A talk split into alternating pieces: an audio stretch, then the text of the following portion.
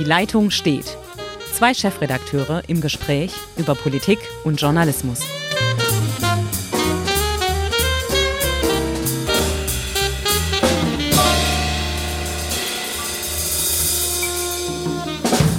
Herzlich willkommen zu einer neuen Folge von Die Leitung steht. Diesmal ist es eine Spezialsendung. Mein Kollege Uli Becker von der SWP in Ulm ist nicht dabei.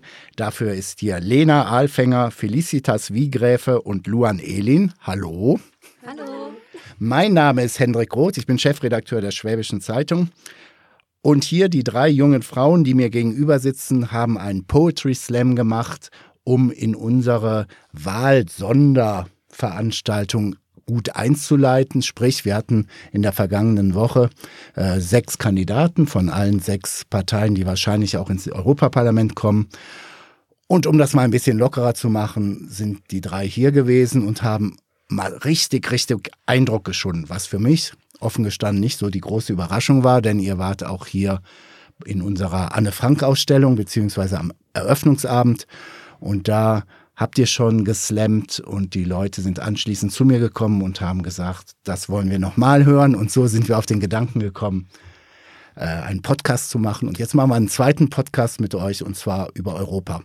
Was hat euch denn bewegt, über Europa slammen zu wollen? Also gerade bei mir war es so, dass viele in meinem Alter leider nicht mehr so interessiert sind an Wahlen und sowas und sie auch sehr wenig Bescheid wissen. Und gerade auch in der Schule, was ich auch in meinem Text erwähne, wird das Thema Europa einfach nicht mehr behandelt. Und darum ist es auch einfach für mich wichtig, in meiner Freizeit mich für Europa stark zu machen, die Leute darauf aufmerksam zu machen, welche Vorteile wir dadurch haben, um einfach das Interesse beizubehalten. Das ist auch sehr lustig. Wir hatten heute gerade in Gemeinschaftskunde vierstündig die Diskussion darüber, dass Europa nicht mal im Bildungsplan für uns steht. Ja, deswegen. Ach was. Ja, das ist sehr schade. Hier ist Sprachlosigkeit angesagt. äh, das haben, haben wir gleich mitbekommen im Bildungsplan für also weiterführende Schulen, Gymnasien, Abitur kein Europathema. Das meinte so heute Morgen mein Gemeinschaftskundelehrer, ja. Unfassbar. Da muss man gegen anslammen. Vielleicht merken die Leute das dann so. Wie war das bei dir?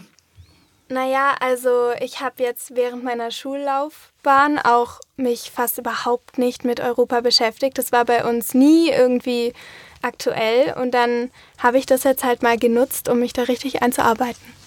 Perfekt. Wer will den ersten Slam vortragen? Bitte für die Hörer sagen, wer ihr seid nochmal und dann. So, ähm, ich bin Feli, auch vom Verein Sprachmächtig und ähm, zu meinem Text hatte ich anfangs einen Kommentar geschrieben und den möchte ich jetzt auch wieder vorlesen.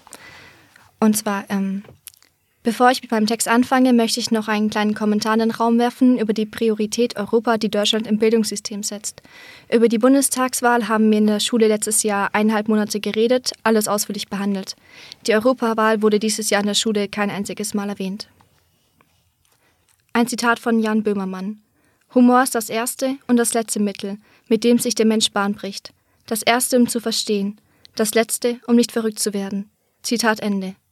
Und ja, man kann nur lachen heutzutage, wenn ein Satiriker der Einzige ist, der im EU-Parlament Diskussionen anregt, wenn Engländer auf ihr Unglück bestehen, wenn junge Leute nicht mehr wählen gehen, wenn politische Meinungen aus den 1933ern wieder aufkommen, wenn die EU nicht ihre Stärke zeigt, sondern der Spielball großer Konzerne bleibt, wenn Menschen vor unseren Grenzen sterben, aber Parteien in der EU für mehr Nationalismus werben.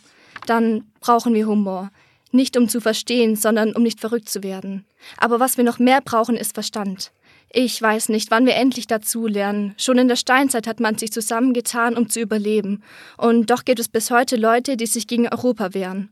Es heißt nur noch Deutschland den Deutschen, England den Engländern, Frankreich den Franzosen, Spanien den Spaniern und Katalonien den Kataloniern und Bayern der CSU und dann Ravensburg den Ravensburgern und zwischen Weingarten wird eine Grenze gezogen.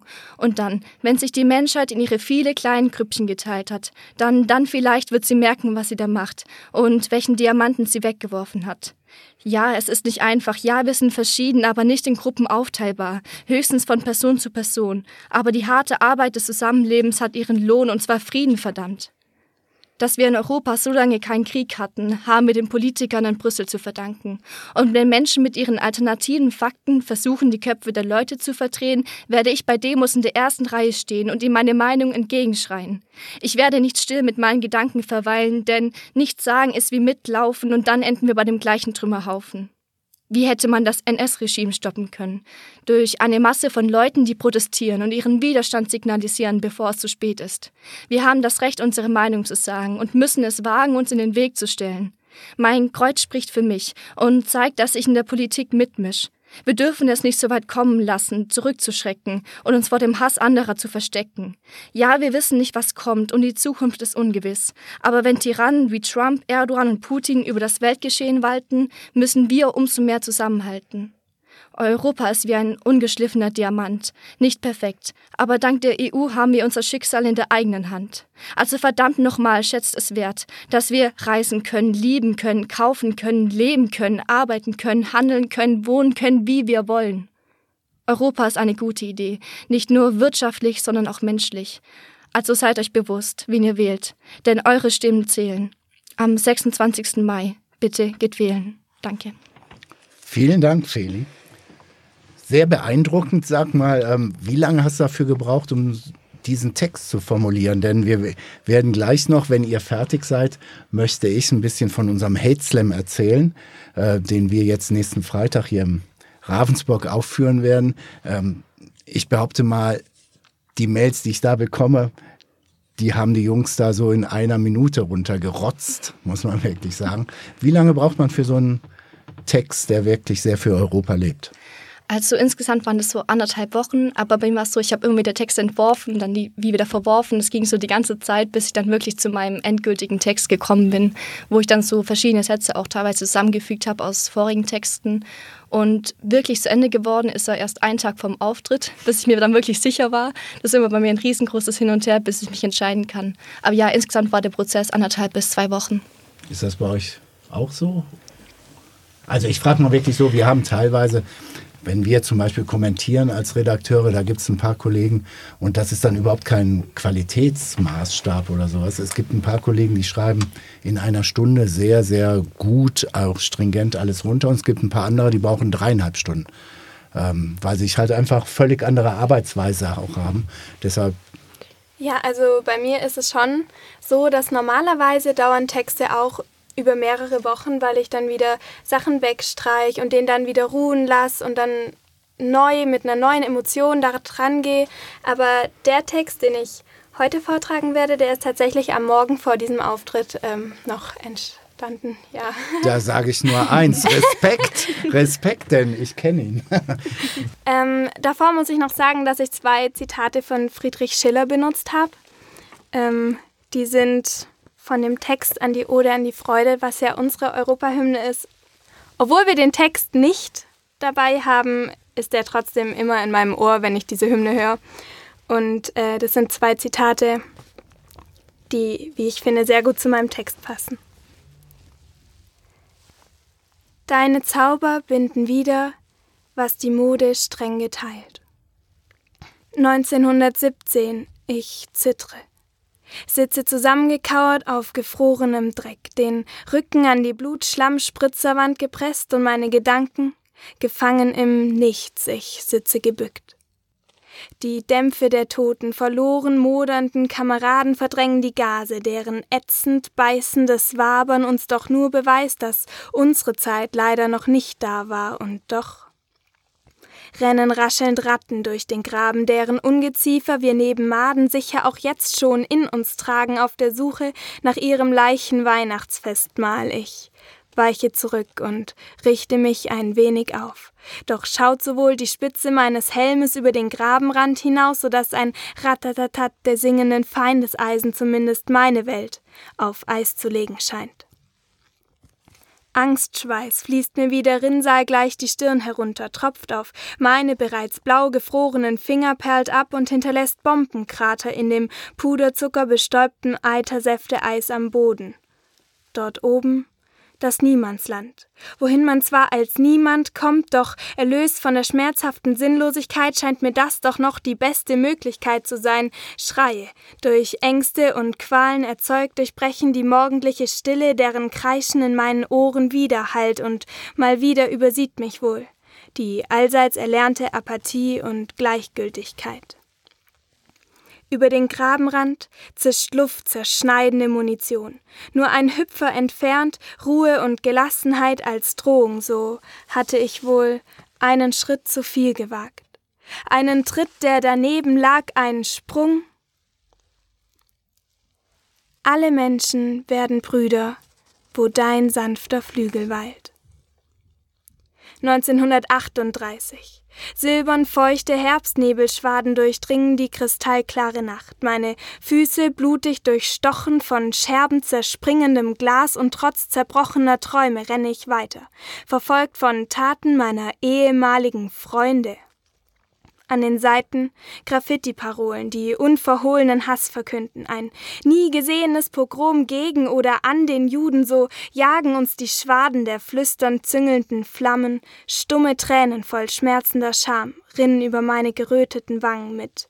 Klirren und Schreien und eiskaltem Lachen erfolgt die Zerstörung der Menschlichkeit nach Plan so sehe ich mich plötzlich inmitten einer dunkelbraunen Schar, umringt vom schwarzen Orden und seiner Himmlerhand von markanten Totenkopfhelmen und verfallenen der rot-weiß-schwarzen Fahnen, so strotzen sie vor Stärke, Stolz und Männlichkeit, vergessen doch die Destruktivität, die sie dabei ihrer Würde beraubt, doch durch die legale Menschenrechtsverletzbarkeit sind es nicht sie, doch unsere Sicherheit, mit der wir für ihre Fehler bezahlen. Ich gehe zu Boden. Genieße es noch die letzten paar Mal zu atmen, weiß ich, bin nur einer von vielen, die dieses Schicksal erwartet, doch reicht meine Kraft noch für ein letztes stummes Gebet, das sich um einen Phönix dreht, der hässlich, klein und schwach aus seiner eigenen roten Asche erwacht und wächst es handelt von wackligen Gebilden auf Leichenbergen, doch mit der Zeit werden sie fest. Es handelt vom Großen, das uns zum Zusammenhalt zwingt, uns endlich erkennen lässt, dass Menschen einfach Menschen sind. Es handelt von Gräben, in deren Eiterblub-Böden die Zäune der Grenzen verschwinden. Handelt von dir, deinen Taten und der Elite des Bösen und davon, dass ich hoffe, dass sie euch nie mehr vergessen ist handelt von Kindern in viel zu großen Schuhen, von Kindern, die im Regen dadurch wachsen wollen, doch hey, es kommt schon schnell genug, es handelt von Menschen, die nach vorne schauen und gestärkt sind vom vergossenen Blut, es handelt von einer Idee Europas und damit unserer Geduld. Danke. Vielen Dank. Du hast hier bei unserer Veranstaltung mächtig mächtig Applaus bekommen, aber ich will auch mal, auch den Zuhörern sagen, ähm, ich bin von zwei Besuchern halt in hier im Medienhaus angesprochen worden, was ich mir denn einbilden würde, ähm, sowas zu Beginn einer Europaveranstaltung vortragen zu lassen. Äh, damit hätte ich ja direkt die die Veranstaltung in Richtung pro Europa geschoben. Das wäre eine große Sauerei ähm, offen gestanden, da war ich relativ sprachlos. Und ich glaube, hätten wir das ein bisschen, äh, hätten das andere mitbekommen. Nun ja, Luan, jetzt bist du dran. Ähm, nimm dir das Mikro und leg einfach los. Ja, ja, klar.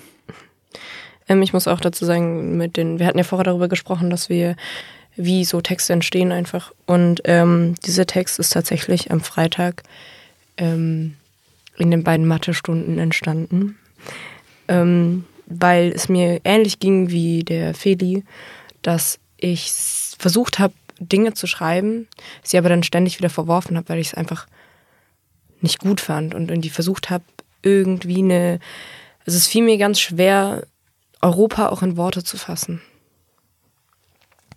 Und genau, und deswegen habe ich jetzt meinen Text Die zwölf Sterne Europas getauft. Jeder kennt sie.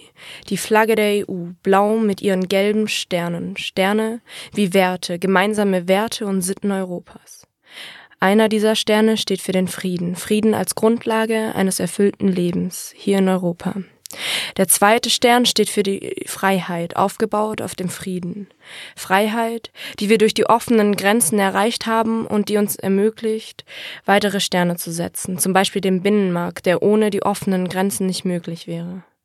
Außerdem ist die gemeinsame Währung ein Privileg unserer Zeit, sowie dass Europa eine Gemeinschaft aus 508 Millionen Menschen bildet. Auch die damit verbundene kulturelle Vielfalt ist einer dieser Sterne für mich. Das Reisen durch die vielen Staaten lässt uns diese Vielfalt spüren und so viel näher kommen. Es heißt nicht umsonst Reisen bildet. Reisen, Reisen ist einer dieser Sterne, der für unseren europäischen Luxus steht. Du kannst überall, wo du möchtest, arbeiten, wohnen und in meinem Fall zur Schule gehen oder studieren. Der offene Arbeitsmarkt macht's möglich, Europa macht's möglich. Aber mit Europa tragen wir jeder einzelne von uns gemeinsam die Verantwortung dafür, dass Frieden, Freiheit und Sicherheit gewährleisten werden können. Wir alle tragen die Verantwortung dafür, dass der wichtigste Stern in unserer Gesellschaft erhalten bleibt, die Demokratie. Sie ist die Grundlage für alles bisher Erreichte. Alles baut darauf auf. Doch mit der Demokratie kommt auch die Verantwortung für das Allgemeinwohl all dieser 508 Millionen Menschen zu sorgen. Und dann sehen wir das Bürokratiemonster, das dadurch auf uns zukommt. Erst dann erkennen wir, dass in Europa vielleicht nicht alles so super ist, wie es immer scheint. Denn wir schotten uns ab vom Rest der Welt, bilden harte Grenzen nach außen und lassen Menschen im Mittelmeer verrecken. Bestrafen die Menschen, die einfach nur Menschen lebenswerte Leben ermöglichen wollen. Wir bilden die Festung Europas oder sollte ich sagen Nationalstaat Europa. Wir beuten Menschen in anderen Ländern für unseren wirtschaftlichen Luxus aus und wundern uns, wenn das Elend Elend an unsere Türe klopft. Wir beuten die Natur, unsere Lebensgrundlage maßlos aus. Keine Rücksicht auf das, was folgen wird. Alles dreht sich um das Hier und Jetzt. So heben wir unser eigenes Grab aus. Bald werden uns Menschenmassen überrollen, nur weil du nicht auf dein bisschen Luxus verzichten konntest. Und das alles nur für deinen Profit? Dabei sollte doch Europa ein Vorbild in der Welt sein. Also lasst uns jetzt handeln und Europa zum Guten verändern und genau dieses Vorbild werden, um der restlichen Welt zu zeigen, so können wir nicht weitermachen. Ich denke, wir können dieses Blatt jetzt noch wenden. Also denkt bitte bei der nächsten Wahl nicht nur an euch, sondern auch an die zukünftigen Generationen. Aber geht bitte wählen, egal ob europaweit oder nur kommunal, denn nur so kann die Demokratie weiterhin gewährleistet werden, denn ihr seid ein Teil von ihr. Dankeschön. Herzlichen Dank. Äh, am Ende sagte, bitte geht wählen. Wie ist es denn in eurem Freundesbekanntenkreis? Ist es das schwierig, die Leute zu überzeugen oder gehen die ganz klar zur Wahl?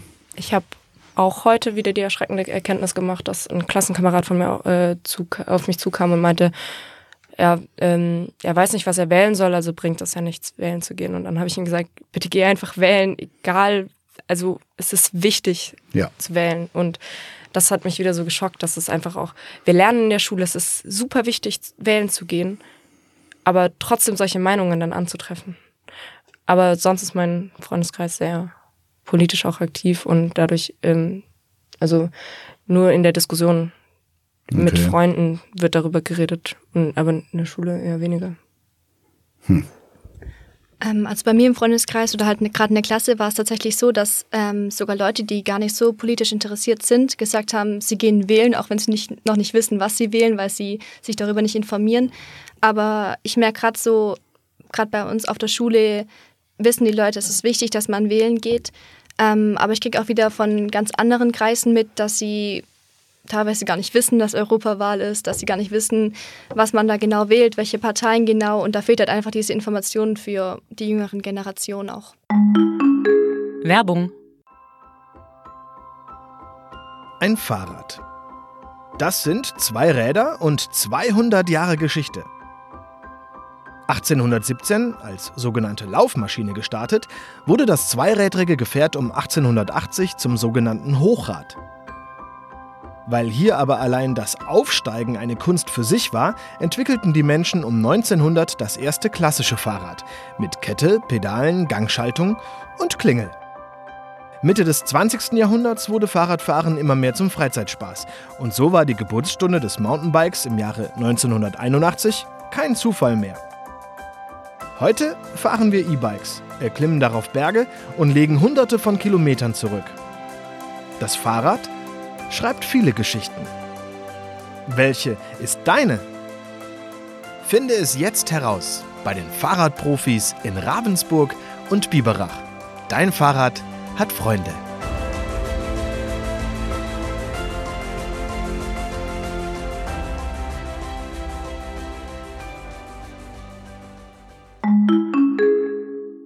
Ihr geht ja sehr, sehr virtuos und sensibel mit Sprache um. Deshalb würde ich gerne in eurem Beisein gleich mal ein paar Mails vorlesen, die wir auch in unserem Hate Slam vorbringen. Für alle, die das noch nicht so kennen, ähm, das machen viele Zeitungen mittlerweile, so seit vier, fünf Jahren. Da sammelt man Leserbriefe oder Lesermails, die wirklich äh, teilweise unter die Gürtellinie gehen oder die mal lustig sind. Also es gibt auch im Hate Slam so ein paar Sachen, wo man auch wirklich lachen kann. Ähm, aber mehrheitlich sind sie von einer Radikalität, ähm, die ihr ja mit euren Slams bekämpfen wollt. Und ihr wollt ja auch wirklich für Europa werben und insgesamt äh, für ein friedliches Miteinander. Und deshalb trage ich mal den er die erste Mail vor und sage jetzt schon, damit ihr nicht irgendwie von den Stühlen fliegt, ähm, wir sind schon der Meinung, dass wir in Zukunft, und das werden wir klar formulieren, Mails oder Schreiber von solchen Mails, wenn wir sie identifizieren können, kriegen eine Anzeige wegen Volksverhetzung. Ähm, und das ist jetzt hier einer, betreff Vollschleier. Sehr geehrte Damen und Herren, in Bezug auf Ihren heutigen Bericht in der Schwäbischen sende ich Ihnen meinen Kommentar. Wenn es nach mir ginge, würden diejenigen, die sich mit Nikab oder Chador verschleiern, unter das Vermummungsverbot fallen. Solche, in Anführungszeichen, Spinnerinnen sollen dorthin, wo sie herkommen. Und wenn es sich um eine gebürtige Deutsche ohne Migrationshintergrund handelt, soll sie dorthin, wo lauter so Spinnerinnen leben. Deren Verschleierung verstehe ich auch als Provokation. In Deutschland, in solchen Ein-Frau-Zelten umherzulaufen, gehört verboten, wie leicht lassen sich unter diesen Vermummungs... Ah, das ist, dazu muss ich auch noch mal sagen, auch für euch, die strotzen mit Grammatikfehlern und insgesamt Rechtschreibfehlern. Deshalb bin ich jetzt gerade hier hängen geblieben. Ich fange nochmal an. In Deutschland, in solchen Ein-Frau-Zelten umherzulaufen, gehört verboten. Wie leicht lassen sich unter diesen Vermummungen Waffen verstecken, um einen terroristischen Anschlag vorzunehmen? Es könnten auch Männer sein, die sich unter diesem Einmannzelt befinden, zwecks Ausführung eines terroristischen Anschlags. Das könnten wir ja noch so als völlig durchgeknallt und luchluch. Aber jetzt wird's echt, echt, echt ganz, ganz übel. Einfach ausweisen in die Wüste, dieses Ungeziefer. Und was machen die dann? Kommen auf Umwegen wieder nach Deutschland. Nur eins könnte helfen, Doppelpunkt. Dachau oder Auschwitz oder Buchenwald. Hoffentlich werden diese KZs für solches Unkraut bald wieder aufgemacht. Herzliche Grüße, Lothar H. Hammer, oder? Ach du Schande. Also das ist tatsächlich äh, so eine dieser Qualitäten und nochmal, die werden in Zukunft angezeigt. Wenn wir irgendwie herausbekommen, wer das ist und so weiter, teilweise verschleiern, der Typ winkt mit Vollschleier, verschleiern sie auch ihre. Ja, es ist mein vollen Respekt dafür, dass ihr euch mit sowas konfrontieren müsst, mit solchen Aussagen. Ja. Ja, aber es zeigt auch vielleicht, dass euer Engagement sehr, sehr wichtig ist. Ähm, jetzt komme ich nochmal mit einem anderen, der ist, ja, wie soll man sagen, äh, auch an mich, betreff Leitartikel. Ähm, davor hatte ich einen Leitartikel geschrieben, da ging es um Emmanuel Macron, der dann als französischer Präsident Initiativen für eine engere Zusammenarbeit in Europa gestartet hat und von der deutschen Bundesregierung nichts gekommen ist. Wenn Sie den Scheiß glauben, den Sie schreiben, sind Sie schwer hirnkrank und für dieses Käse- und Lügenblatt so richtig geeignet. Deutschland, die Schuldenzahler für Europa und den Mumienficker aus Frankreich. Der Kurz würde sagen, du bist deppert. Wolfgang K. Will mal so sagen, das ist ein bisschen zurückliegend, wie auch das Video, was über den früheren, können wir ja so sagen, ähm, Vizekanzler Strache gemacht worden ist. Denn er erwähnt den Kurz, ähm, den er offensichtlich ganz toll findet. Also selbst die Leute, die konservativ wählen, manche rasten völlig aus. Ein Kollege hat noch geschrieben, er hat dann geantwortet, sehr geehrter Herr Knecht, vielen Dank für den sachlich fundierten und gut durchargumentierten Beitrag. ähm, ich gucke noch, ich habe noch, ja, Ich bringe noch einen ganz kurz ne, und dann sind wir, glaube ich, auch durch. Ähm, Entschuldigung, ich habe mich an dem Humor gerade mit meinem Wasser ja, das kann man auch, kann man auch. Jetzt haben wir ein betrifft. Wir haben ja auch eine Ausgabe in Lindau. Äh, betrifft heutiger Artikel über Lindauer Asylanten. Da sage ich jetzt auch mal, der mit Sprache umgeht, Asylant ist ein alter Kampfbegriff von Nazis und da wird man auch schon so ein bisschen hellhörig, wenn, wenn jemand sowas schreibt. Da hat die Schwäbische wieder mal ganz tief in ihrer dunkelgrünen und mitleidsmafiosen Kloschüssel herumgerührt. Ausrufezeichen. Kein Wunder, dass die apokalyptisch massenhaften Asyltouristen und Scheinasylanten bei einer derart in Anführungszeichen qualitätsjournalistischen Unterstützung rasch zunehmend unverschämter und krimineller werden. Das ist also ein übles Zeugs, was wir kriegen. Der Artikel war davor, dass es offensichtlich irgendwelche äh, Verstöße gab oder tatsächlich kriminelle Handlungen von irgendwelchen Asylbewerbern. Aber sofort werden wir als Zeitung dafür verantwortlich gemacht, weil wir nur geschrieben haben, was passiert ist. Das finde ich auch so schockierend äh, zu der Zeit, dass man merkt auch immer, wie Journalisten immer mehr bedrängt werden, auch von der rechten Seite. Und das, ich finde es auch echt schwierig, da standzuhalten, dass man da nicht nachgeben darf. Das ist hier, darüber habe ich mich noch vor ein paar Monaten äh, mit meinem Kollegen Uli Becker, mit dem wir ja so normalerweise hier diesen Podcast machen, unterhalten. Ähm, ich glaube, hier im Südwesten oder im südlichen Baden-Württemberg, wo ist die Welt noch relativ heil. Also die sind nicht gewalttätig, beziehungsweise wir haben mit der Kripo eine Vereinbarung, wenn wir uns auf einmal bedroht fühlen oder wir sagen, da kann was dahinter stecken, ähm, dass wir dann die Polizei informieren und die machen eine sogenannte Gefährderansprache. Dann fahren die vorbei und so weiter und so fort. Ich hatte mal letztens eine Mail bekommen, wo ein Typ geschrieben hat, ähm, wie können Sie Ihre ständigen Lügen vor Ihren zwei Kindern verantworten? Und äh, ich habe mich tot gelacht, bin nach Hause gefahren und meine Frau sagte, woher weiß der Typ, dass wir zwei Kinder haben? Das fand die Kripo auch nicht so lustig. Aber nochmal, das ist hier relativ harmlos. Mir erzählen Kollegen in den Ostbundesländern, sei es Sachsen, vor allen Dingen Sachsen, äh, dass da für Journalisten die Situation nicht mehr lustig ist, dass tatsächlich die Bedrohung massiv ist. Ähm, dass auch äh, Journalisten teilweise bei der Pegida doof angemacht werden. Die Sächsische Zeitung, die in Dresden erscheint, ähm, die haben mir mal vor Jahren erzählt, dass die nur noch zwei, zu zweit oder zu dritt zu dieser Berichterstattung gehen aus Risiko. Aber es gibt auch andere Fälle, äh, wo wirklich Neonazis ganz gezielt auf Journalisten draufgegangen sind. Ich hoffe, das passiert euch hier nicht, oder? Also bis jetzt habe ich noch nichts, also noch nichts mitbekommen, auch bei der Veranstaltung am Freitag habe ich persönlich zum Glück nichts gehört. Wobei wir doch mal bei der einen Veranstaltung waren, die war von Demokratie leben. Es ging um Demokratie und da hatten sich auch Reichsbürger angekündigt. Letzten Endes waren Gott sei Dank keine da, aber da war schon auch eine kleine Anspannung dann da. Wir haben auch, das ist ein nettes Stichwort vielleicht zum Schluss nochmal, ich mache die Kurzform, ein Reichsbürger baut einen Crash in Bad Saulgau, wir berichten drüber und dann kriegen wir am nächsten Tag einen Fax mit UN-Briefkopf und so weiter. Und wenn wir diesen diplomatischen Vorgang nicht richtigstellen, werden wir uns in New York gemeinsam mit dem Außenminister äh, verantworten müssen. Das war die Kurzform.